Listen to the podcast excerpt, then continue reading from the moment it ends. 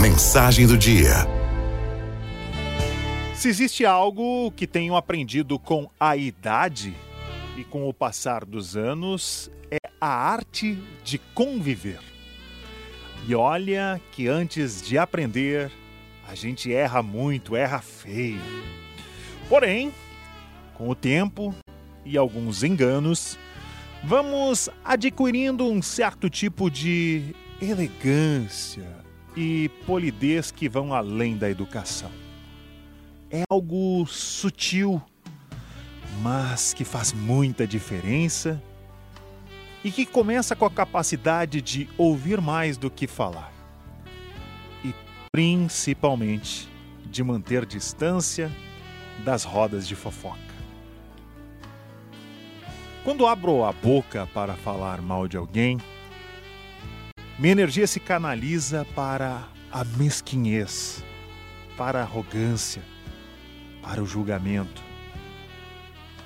Essa energia ruim permanece dentro de mim e é com ela que eu irei me alimentar, trabalhar, descansar e sem perceber desperdiço minha vitalidade, os dons que recebi de Deus, a possibilidade de usar a palavra para algo mais assertivo e produtivo.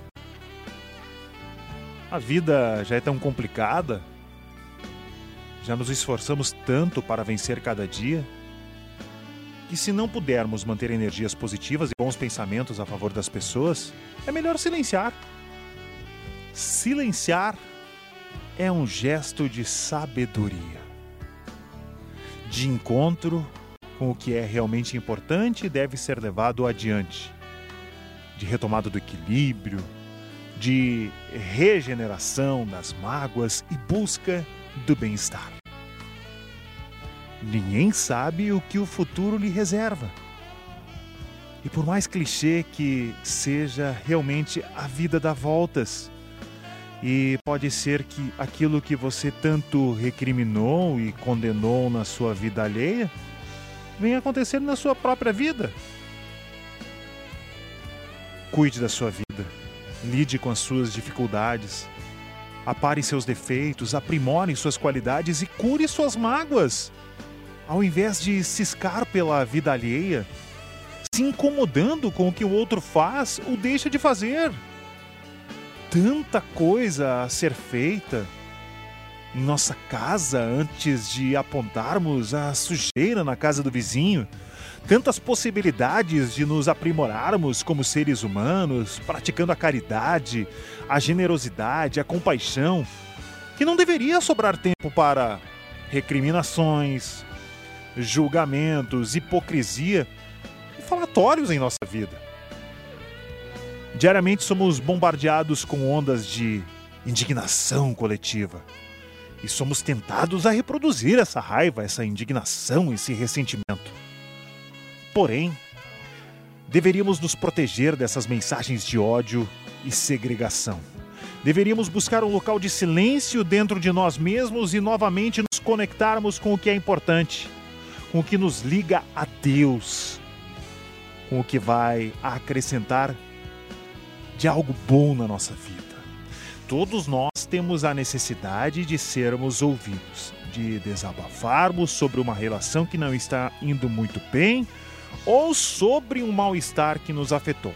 Porém, é preciso fazer isso de maneira correta, abrindo nosso coração para a pessoa certa, que irá nos ouvir com discrição e cuidado. Isso é diferente de fofocar, de julgar de espalhar falatórios sem pingo de responsabilidade. Quase tudo na vida pode ser praticado e virar hábito. Assim como nós condicionamos a falar mal dos outros, aprendendo com os maus exemplos que tivemos vida fora. Podemos recolher nossas cadeiras da calçada e recomeçar a praticar o simples hábito de calar a boca de não entrarmos em brigas alheias, botando mais lenha na fogueira, de não cairmos em tentação murmurando contra os outros pelas costas, de não ocuparmos nosso precioso tempo nos divertindo com fofocas, de silenciar e só abrir nosso coração para quem confiamos. Finalmente, há um ditado que diz: Não cuspa no prato que você comeu. Então, antes de difamar alguém que já te fez feliz, que já foi importante para você, que já teve algum papel na sua vida, pare e pense. Se em algum momento houve uma parceria, uma conexão, até mesmo uma troca de favores, não é justo nem digno falar mal. É feio, deselegante, grosseiro e vulgar. E mesmo que você tenha saído ferido ou prejudicado, não torne pública a sua mágoa, a sua decepção, a sua raiva ou tristeza. Não mande indiretas pelas redes sociais e descubra que o silêncio pode ser a melhor resposta. Aprenda a arte de conviver e constate o quanto é elegante ser discreto. Arauto FM